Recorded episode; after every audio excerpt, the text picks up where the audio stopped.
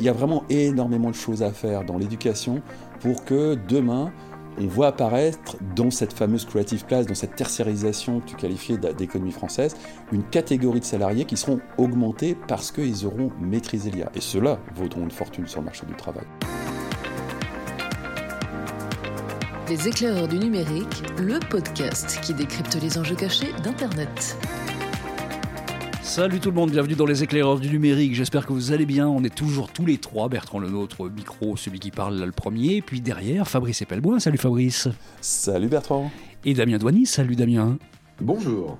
Tu nous l'as fait vraiment très euh, officiel. Bonjour. C'est austère. Ouais, non, j'aurais pu le faire, tu vois, comme le, pour les boomers qui nous écoutent, euh, j'aurais pu le faire à la humorosie, tu vois, genre un, voix un peu rocailleuse, genre bonjour, tu vois, un truc comme ça. Bonjour Bonjour Marie-Laure Tu pourrais être assis sur le bureau, mais ça se verrait pas, puisque de toute façon, ça n'est que de l'audio. On parle d'intelligence artificielle dans cet épisode, c'est quand même étonnant qu'on parle d'intelligence artificielle. Encore? On se demande bien d'où les éclairs du numérique vont chercher leur sujet, parce que franchement, personne d'autre n'en parle, en fait. Et on va parler IA et éducation, et ça tombe bien parce que vous êtes tous les deux... Euh, légèrement un peu enseignant quand même aussi sur les bords. Bah et depuis des années et des années, donc vous avez une petite idée de ce que l'IA peut apporter ou retirer à l'éducation. D'abord, sur ces écoles aux États-Unis, sur Sciences Po à Paris, qui ensuite s'est un peu rétracté, mais enfin qui veulent interdire l'utilisation de ChatGPT pour euh, les étudiants et pour la réalisation de, de devoirs. Qu'est-ce que vous en pensez? Il faut le faire ou il ne faut pas le faire ça? Bah, ils n'ont pas trop le choix, très honnêtement. Hein. Euh, mais je, regrette que ce soit la décision de Sciences Po. Mais euh, il faut quand même voir qu'une très large partie des, de ce qu'on demande aux élèves euh, comme rendu, ben, le chat GPT peut le faire. Quoi. Alors, peut le faire avec un, un, niveau qui, qui, est correct, je ne sais pas, quelque chose qui oscillerait entre 12 et 14, mais ça peut le faire. Et, donc, euh, autoriser l'usage du chat GPT pour répondre aux devoirs, hein, parce que c'est l'enjeu principal pour l'instant, ils n'en sont même pas à la réflexion de comment intégrer ça dans l'éducation. Euh, autrement que, ah, on va vous faire un cours sur le chat GPT, voilà, on a réglé le problème, merci, au revoir, circuler, il n'y a rien à voir. Euh, le problème, c'est que si demain, on commence à admettre que chat GPT peut être utilisé pour, pour faire les devoirs, ben, c'est la merde. Donc il, faut vraiment repenser complètement le, système de notation des élèves. ça, demande une remise en question qu'aucun établissement scolaire n'est en mesure de faire. Il faut être honnête, c'est pas du tout spécifique à Sciences Po. Hein. Je, ne suis pas en train de défendre. Bah, ça veut dire que déjà les DM, les devoirs à la maison, c'est mort dans un, certain nombre de cas. C'est mort, c'est mort. Mais la, correction des devoirs aussi, parce que les, devoirs des, gamins de Sciences Po, on peut les donner à corriger à une, IA aussi. Donc c'est une telle remise en question que euh, je ne vois pas quel établissement scolaire, a fortiori le public, euh, sera en mesure de, faire une remise en question aussi profonde. C'est un vrai challenge. Pour, moi, ça va euh, achever un, système éducatif qui, on va être honnête, hein, euh, s'effondre. Alors, on va s'éloigner de Sciences Po parce que malgré tout ce qu'on peut raconter sur les, problèmes de Sciences Po ces dernières années, c'est pas vraiment l'archétype du système éducatif qui, s'effondre. Mais si on va voir dans le secondaire, c'est catastrophique. C'est en passe de devenir une garderie. Donc on, on a besoin, on aurait besoin dans l'absolu d'une remise en question fondamentale au sens de fondement. Et on l'aura pas, on sait très bien, c'est pas réformable ce truc. Donc le plus vraisemblable, c'est qu'on voit apparaître un système parallèle éducatif qui intègre, reste à voir comment, l'intelligence artificielle et qui fasse que, euh, bah, peut-être à travers des cours du soir ou des trucs complètement parallèles pour ce qui est du secondaire, du supérieur, parce que le secondaire restera obligatoire, euh, on, révise complètement la, façon dont on éduque les gamins et la façon dont on envisage le rapport des gamins au savoir, parce que c'est ça l'enjeu finalement. C'est quoi le rapport au savoir? C'est quoi le rapport avec la capacité de manipuler du savoir, de l'ingérer, de le recracher, de le reformuler, d'en créer et, tout ça, évidemment, l'intelligence artificielle va avoir un rôle complètement capital dans, ces activités-là. Et si l'éducation passe à côté de ça, eh ben, on se passera d'éducation. C'est aussi simple que ça. Et je le, dis de façon euh, catastrophée. Hein. Je suis prof, je suis fils de prof, je suis petit-fils de prof. C'est dur ce qui arrive au monde de l'éducation avec sa, disruption technologique. Très dur. Ah, c'est une dynastie qui va s'effondrer, là, c'est fini. Hein. Ah ouais. Ça pose la question des têtes bien pleines versus les têtes bien faites. Et, euh, et c'est vrai que notamment dans les grandes écoles, on avait cette logique de, de tête bien, bien pleine, on va dire, avec des techniques, avec des méthodes pour savoir ensuite recracher ce savoir. Euh, le fameux grand oral de l'ENA, ce genre de choses-là, qui sont, qui sont quasiment des exercices de style dans la manière de le faire. Et, et mais donc qui sont copiables parce que c'est du style. Et donc quelque part aujourd'hui, euh, comme on t'apprend en thèse, antithèse, synthèse, c'est de la méthode. Et une IA, c'est quoi? C'est un algo, c'est de la méthode. Donc à partir de là, euh, tu peux arriver à copier cette mécanique-là. Donc la différence peut se faire sur quoi? Peut se faire sur, sur les connaissances, sur la manière d'organiser les connaissances. Mais si une IA en face de toi est capable de manipuler ses connaissances pour donner l'illusion de quelque chose d'intelligent, euh, ou de modérément, enfin de moyen, on va dire, qui fait le job, comme on dit, ça suffira. Et on le sait bien, dans, notre bas monde, malheureusement, l'excellence n'est pas forcément ce qui paye. Donc, euh, dans le ventre mou, euh, qui est la majorité de ce qu'on voit aujourd'hui, euh, l'IA va venir en frontal là-dessus. C'est catastrophique. c'est fascinant et catastrophique. parce que ça veut dire aussi que pour les élèves, pour les gamins qui sauront euh, manipuler ça ou qui comprendront ça, peut-être que ce seront des gamins augmentés. Peut-être qu'ils se diront, mais avec ça, je peux aller beaucoup plus loin. Ah oui, oui, ah, c'est clair. Moi, je discute avec des, des, des, gens qui sont des graphistes, par exemple, et j'en vois certains qui déjà euh, manipulent complètement 3-4 IA euh, pour pouvoir arriver à des résultats qui sont vraiment sympas. Euh, il y a même, je lisais récemment, une, artiste qui a, qui a, développé un, carrément un courant, on va dire, euh, de, de, de, peinture virtuelle basée sur de l'IA. donc il y a des choses qui se passent, mais là, on est dans les fondements qui sont les acquis que l'on donne à nos enfants. Et déjà aujourd'hui, l'éducation nationale qui est déjà mise à mal par beaucoup de gamins qui disent non mais attendez monsieur ou madame franchement à quoi ça me sert dans ma vie d'apprendre Pythagore euh, ou de savoir euh, quel a été le roi de France? Euh, Là, c'est pire que ça. Il va dire mais qu'est-ce que j'en ai à foutre? Je demande à ChatGPT, il va me répondre. J'avais Google, mais là c'est pire que ça. Maintenant, ChatGPT va me formaliser une réponse structurée.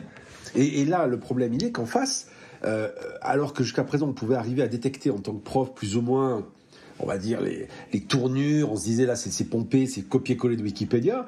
Euh, vas-y, amuse-toi pour arriver à, retrouver ça. Moi, j'ai eu le cas hein, des élèves euh, qui ont essayé de me pipoter en copiant-collant du texte.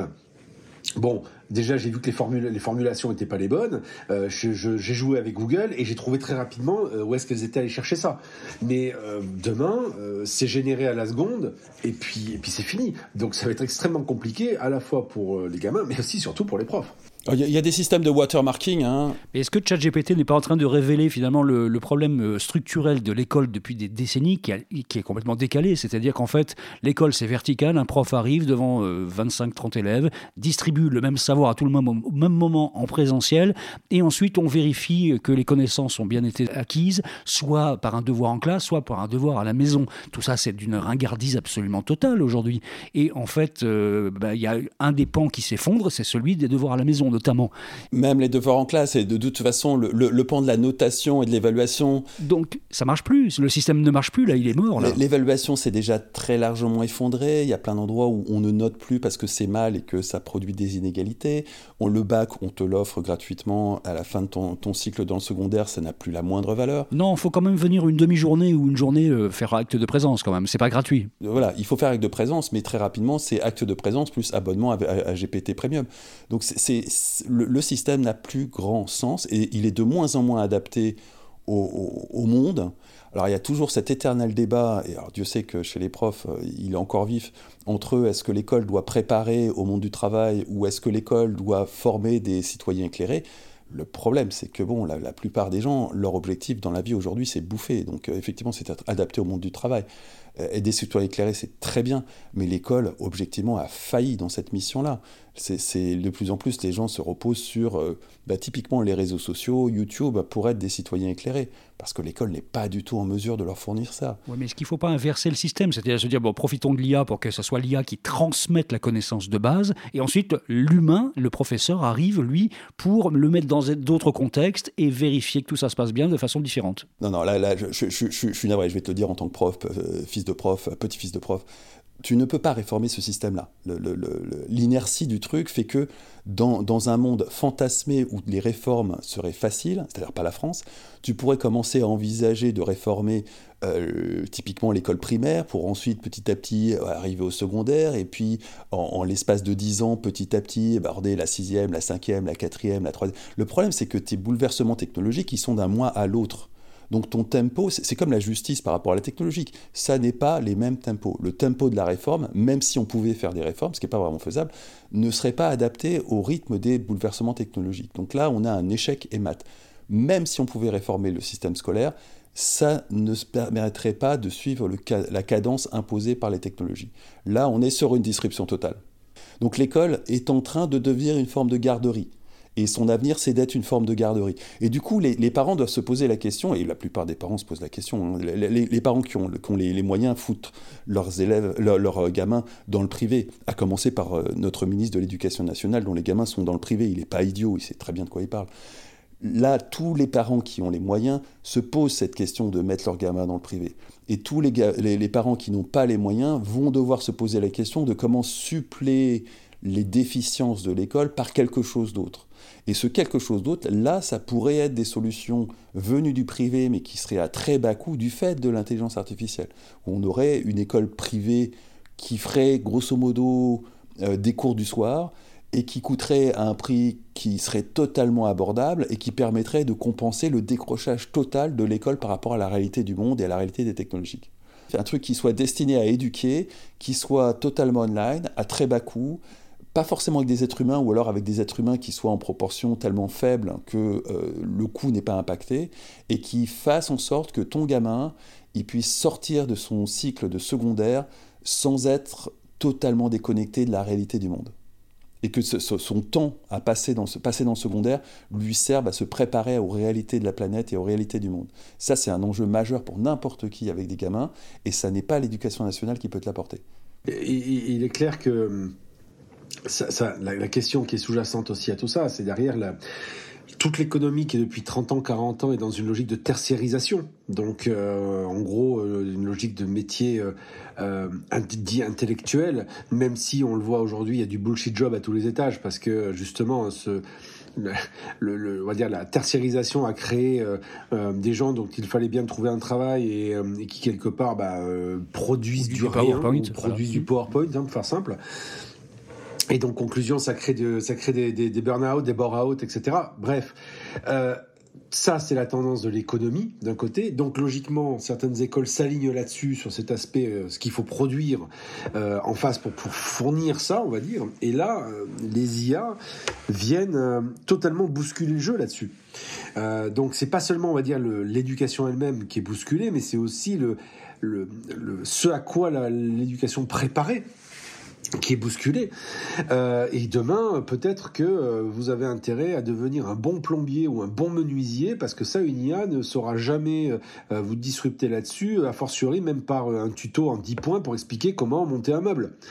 Donc, donc très clairement, il y a, il y a d'abord à terme peut-être effectivement une revalorisation de ce qui aujourd'hui a toujours été dans l'éducation nationale le petit vilain, le, le, petit poussé, le vilain, le vilain petit canard de l'histoire qui est l'enseignement professionnel. Peut-être que demain, la voie d'excellence, ce sera l'enseignement professionnel, parce que justement, il faudra produire des gens que ne seront pas, que ce que l'IA ne sera pas euh, remplacé. Et puis la deuxième question, c'est la valeur intrinsèque apportée par, on va dire, la dimension intellectuelle des acquis. Euh, et des apports aux, élèves euh, qui posent un vrai questionnement par ces machines-là qui sont capables quelque part de recracher des, on va dire, de manière satisfaisante euh, euh, euh, des, des, des, des, choses qui ont été acquises pour justement l'entrée dans le monde du travail ou la valorisation ou la, la, la, sanction par un diplôme. Moi je vois ChatGPT qui a qui a passé, on va dire, je ne sais pas si vous avez vu la news, le, un master un MBA pardon aux États-Unis. Bon, j'ai regardé, il y, a, il y a 25 pages de, de livres blancs qui expliquent ce à quoi il a répondu, etc. J'ai regardé, j'ai lu les, 5, les 25 pages. Euh, Bon, en gros, euh, ce, qui, retiennent les profs au final, hein, dans, l'expérimentation qui a été faite dans cette université américaine, c'est de dire ChatGPT est bon, voire très bon, euh, dans, euh, on va dire, la résolution de problèmes, dans la manière de formaliser les choses, notamment les formaliser telles qu'on les attend. Donc c'est la logique de méthode, hein, thèse, antithèse, synthèse en France par exemple pour la pour la pour tout ce qui est rédaction et ou dissertation et là où aujourd'hui l'IA est encore un peu faible, c'est que d'abord il y a des erreurs des fois dans les, dans les, dans les, dans les raisonnements mathématiques, euh, et il ne le voit pas. Euh, et, euh, et, deuxième élément, il y a aussi le fait qu'une IA n'est pas capable de donner un avis personnel sur quelque chose, euh, n'est pas capable de sortir, on va dire, du, du, du, sortir, de faire le pas de côté pour donner un avis qui serait un peu décalé ou différent euh, qu'un humain pourrait faire. Mais ça, ça, ça, on va dire ça, ça intéresse un pouillème des gens. Alors, petite nuance sur les, raisonnements, petite nuance sur les raisonnements mathématiques erronés. il se trouve que si tu changes la façon de t'adresser à l'IA, elle ne fait, plus ces erreurs de raisonnement. Et, j'ai vu plein d'exemples comme ça où, vraiment l'IA faisait des erreurs grossières de, de mathématiques qui étaient de l'ordre de l'addition et elle se plantait royalement sur une addition. Mais si tu lui formulais la question différemment en lui mettant un contexte, tout d'un coup, la réponse était fluide. Donc là encore, on, est dans ces premiers temps d'appréhension de l'IA où, au prétexte que l'interface utilisateur est on, ne peut plus simple, on s'adresse à une IA comme on s'adresse à un humain, eh ben, on oublie que c'est une machine et on oublie que non, il faut faire un pas vers la machine, on gagne toujours à faire un pas vers la machine, quelle que soit l'interface, et qu'on fait ce pas vers la machine, qu'on réalise qu'on s'adresse à une machine et que du coup on s'adresse comme si c'était une machine et qu'on sait s'adresser à une machine parce qu'on a appris à s'adresser à une machine au même titre qu'on a appris à s'adresser à un humain, et ben là on obtient des résultats qui sont nettement meilleurs encore. Et donc on, est très très très loin d'avoir tiré le plein potentiel d'une IA qui est la version 3.5, dont la version 4.0 va sortir d'ici quelques mois, et dont la version 5 sortira d'ici la fin de l'année. Donc c'est, on, est dans cette course où l'enjeu maintenant, c'est d'être en mesure d'être augmenté par cette IA, et donc de pouvoir interagir de façon ultra efficace avec elle. Et là, il y a un apprentissage Là, il y a un, créneau à prendre pour l'éducation, qui évidemment ne sera pas pris par l'éducation nationale, malheureusement. Mais il y, a, vraiment énormément de choses à faire dans l'éducation pour que demain, on, voit apparaître dans cette fameuse creative class, dans cette tertiarisation que tu qualifiais d'économie française, une catégorie de salariés qui seront augmentés parce qu'ils auront maîtrisé l'IA. Et ceux-là vaudront une fortune sur le marché du travail, parce qu'ils seront deux, trois, quatre fois plus productifs. La question qui se pose, c'est quand même la question aussi de la différence entre privé et public. On l'évoquait tout à l'heure, il y a vraiment une différence qui devient très très notable aujourd'hui. Est-ce que l'IA va gommer la différence ou au contraire accentuer cette euh, différence à terme? Elle va considérablement accentuer. La réforme dans le privé, c'est pas un problème tu ouvres une nouvelle filière en claquant des doigts. Si, tes, si, tes profs sont pas d'accord, tu les vires. Non, tu les changes. tu vires pas comme ça dans le privé. Hein. si on n'est pas aux États-Unis ou en, Angleterre. Hein. Mais tu, tu, les, tu, les, tu les mets sur une voie, tu les mets sur une voie de garage. Hein. C'est où tu crées une filière online. Tu sais, le, le, le distanciel avec le Covid a, créé des nouvelles possibilités. C'est tout ça est devenu infiniment plus souple. Donc c'est évident que le privé va prendre le, dessus. Le, privé peut prendre des risques. Le, privé peut créer des choses en claquant des doigts. Le privé peut réformer en claquant des doigts. C'est terrible à dire. Hein. Je, dis ça, je, tiens, j'insiste à nouveau. Hein. Euh, je suis prof dans le public. Euh, je suis fils de prof du public, petit-fils de prof du public et, des, soldats de la République, hein, des, gens qui étaient en mission. Et voilà, on a perdu. quoi. C'est catastrophique ce qui tombe sur l'éducation nationale aujourd'hui avec ChatGPT. C'est une bombe atomique. Et je ne vois pas comment l'éducation nationale peut réagir. Elle n'a pas la possibilité de réagir. C'est vraiment un lapin de Garenne qui voit tomber une bombe nucléaire. Euh, elle n'a pas la capacité. Je, rejoins sur ce que tu dis. Moi, je suis enseignant dans euh, à la fois un organisme public, mais à la fois aussi dans des organismes privés. Et, euh, et je le vois puisque je participe notamment à l'un d'eux sur les programmes. À partir du moment où on respecte les, les, les, programmes de France Compétences, donc qui en gros sont le bras armé de l'éducation nationale pour faire respecter pour les établissements privés les acquis de compétences qui sont, qui sont attendus. À partir du moment où tu respectes ça, où tu coches les cases, après, tu peux rajouter ce que tu veux comme cours. Euh, tu peux rajouter ce que tu veux euh, à partir du moment où tu respectes le corpus qui est demandé par l'État pour avoir ta labellisation comme étant un établissement reconnu par l'État et l'éducation nationale et donc que ton diplôme soit euh, sanctionné comme tel. À partir de là, tu peux rajouter ce que tu veux. Tu peux prendre qui tu veux comme enseignant. donc tu peux prendre un spécialiste en IA si tu as envie pour faire un cours pour rien vous cacher, dans l'école dans laquelle je suis en train de je travaille actuellement, je suis en train de euh, leur suggérer très fortement de faire un cours pour des élèves augmentés, c'est-à-dire en gros l'idée d'apprendre à savoir faire un prompt euh, pour pouvoir travailler dans les domaines de la communication et du journalisme et faire en sorte que ces gamins-là ne se trouvent pas euh, remplacés par des IA qui vont produire au kilomètre des contenus en copywriting ou en articles de presse revus et corrigés, mais faire en sorte qu'ils soient capables d'utiliser ça pour justement aller plus loin, être plus productifs et ainsi de suite. C'est clairement l'avenir. C'est clairement l'avenir. C'est un, module obligatoire de augmentez-vous avec l'intelligence artificielle. Et un, un, module obligatoire que tu reprends chaque année parce que la, techno va évoluer forcément. Oui, Euh, donc ça, tu vois, on est, on est aux prémices de la réflexion sur le sujet. Je suis en train de travailler dessus euh, avec eux. Euh, J'espère que ça ira au bout. Euh, moi, j'y crois beaucoup. Euh, ils ont eu euh, l'intelligence d'écouter ce que j'avais à leur proposer. Enfin, l'intelligence, au moins, ils ont eu la, la curiosité d'écouter ça. J'espère qu'on va aller au bout. mais je pense que c'est l'avenir. C'est pas possible autrement. Ce n'est pas possible autrement. Bon, bah, ça dessine un territoire un peu dark hein, pour l'avenir de l'éducation nationale. Hein. Oui, on est mal barré ouais, quand même. J'ai hein. peur que malheureusement, mmh. que oui, oui, c'est c'est la fin, quoi. Ben, c'est qu'en fait, on est mal barré comme d'habitude. On va se retrouver avec une logique de ventre mou qui sont les élèves moyens euh, et ce qu'on leur demandait quelque part, hein, parce qu'il y a aussi ça. Il y a le, fait que ce, qu'on leur demandait, ce qu'on leur notait, on va dire, en se disant est-ce qu'il faut que je sois conciliant ou pas, etc. Donc toutes les écoles qui sont avec des élèves de ventre mou, euh, les élèves eux-mêmes qui sont dans une logique de je suis moyen, tout ça, ça va être très compliqué pour eux. Pour les écoles d'excellence ou qui se présentent comme telles, si elles ont la capacité de se réformer vis-à-vis -vis de leur programme, peut-être qu'elles vont élever le niveau et revoir ce qu'elles appellent excellence au regard de ces nouveaux, de ces nouveaux critères. Mais après, il y a un dernier élément, peut-être qu'on peut réfléchir, qui est de se dire, mais après tout, c'est quoi, au XXIe siècle, d'apprendre des choses? Moi, je le vois avec ma fille. J'ai, ma, moi, j'ai deux bêta-testeurs hein, chez moi. J'ai ma fille de 10 ans et j'ai mes, parents de 80. Donc, comme ça, ça me permet de voir un peu, voyez, les, les acquisitions des technologies. Ma fille connaît Google, elle voit à quoi ça ressemble. Elle n'en est pas encore à se dire que ce truc-là peut apporter toutes les réponses, mais la question qu'on peut se poser intrinsèque, c'est qu'est-ce que c'est que le savoir, qu'est-ce que c'est des connaissances pour des gamins qui arrivent au XXIe siècle? Qu'est-ce qui est un... Elle apprend aujourd'hui l'histoire de France. Euh, Est-ce que demain ce sera vraiment important? Est-ce qu'il faut avoir des acquis ou des compréhensions et des repères? Mais à part ça, le reste, eh ben, elle ira le chercher au cas par cas, en fonction des besoins de ses besoins euh, sur le moment, ça pose une vraie question. Euh, pour éviter de tomber dans... Mais il y a surtout que l'histoire de France, elle, elle, va se prendre une série Netflix et en 10 épisodes, elle aura les bases qui lui permettront d'explorer de façon autonome le reste. Il n'y a pas besoin de prof. Voilà, donc ça pose vraiment ces questions-là sur les, finalement, la manière de, de quelles sont les, les nouvelles connaissances qu'il faut avoir, la manière de les acquérir sous une série Netflix, sous un MOOC, sous, sous un chat GPT ou autre. Et tout ça, ça pose des vraies questions. Et au central, la place du prof et la transmission de compétences. Et c'est là, je pense, la, la, vraie question.